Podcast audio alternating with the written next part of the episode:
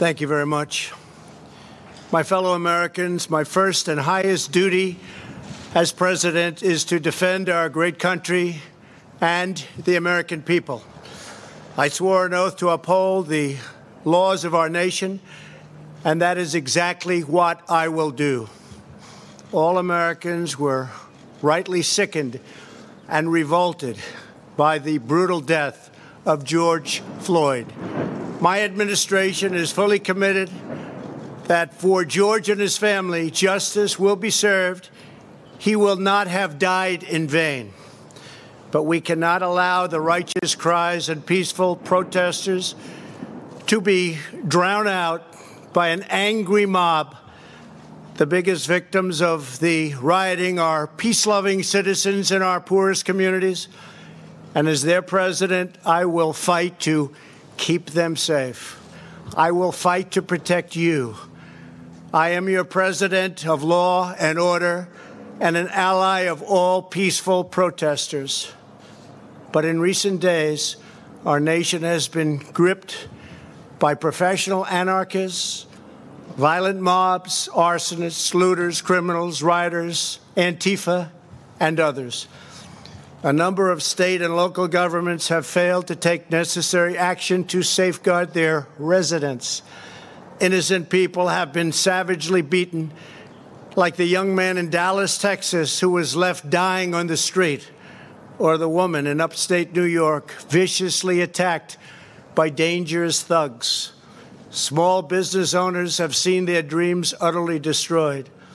New York's finest have been hit in the face with bricks. Brave nurses who have battled the virus are afraid to leave their homes. A police precinct has been overrun here in the nation's capital. The Lincoln Memorial and the World War II Memorial have been vandalized. One of our most historic churches was set ablaze.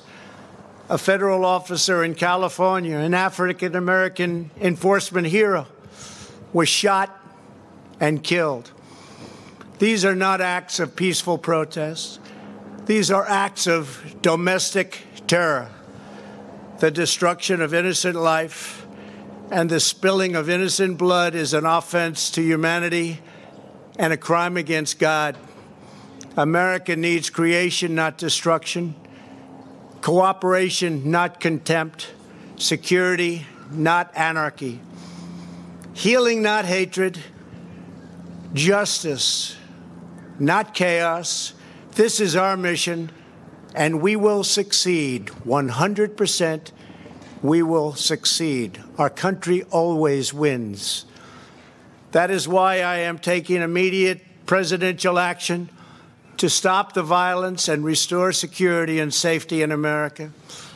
I am mobilizing all available federal resources, civilian and military, to stop the rioting and looting, to end the destruction and arson, and to protect the rights of law abiding Americans, including your Second Amendment rights.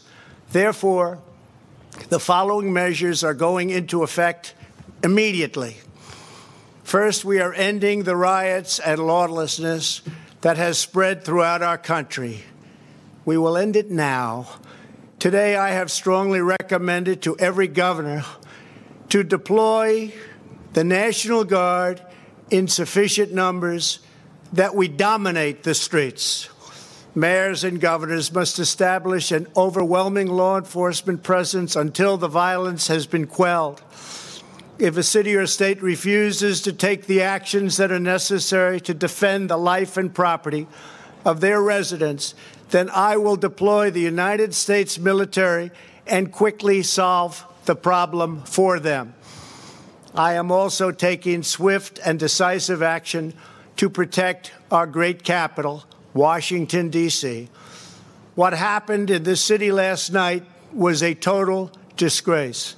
As we speak, I am dispatching thousands and thousands of heavily armed soldiers, military personnel, and law enforcement officers to stop the rioting, looting, vandalism, assaults, and the wanton destruction of property. we are putting everybody on warning. Our 7 o'clock curfew will be strictly enforced. Those who threaten innocent life and property will be arrested, detained, and prosecuted to the fullest extent of the law. I want the organizers of this terror to be on notice that you will face severe criminal penalties and lengthy sentences in jail. This includes Antifa and others who are leading instigators of this violence. One law and order, and that is what it is. One law. We have one beautiful law. And once that is restored and fully restored, we will help you, we will help your business, and we will help your family. America is founded upon the rule of law. It is the foundation of our prosperity, our freedom, and our very way of life. But where there is no law, there is no opportunity. Where there is no justice, there is no liberty. Where there is no safety, there is no future. We must never give in to anger or hatred. If malice or violence reigns, then none of us is free. I take these actions today with firm resolve and with a true and passionate love for our country. By far, our greatest days lie ahead. Thank you very much. And now I'm going to pay my respects to a very, very special place. Thank you very much.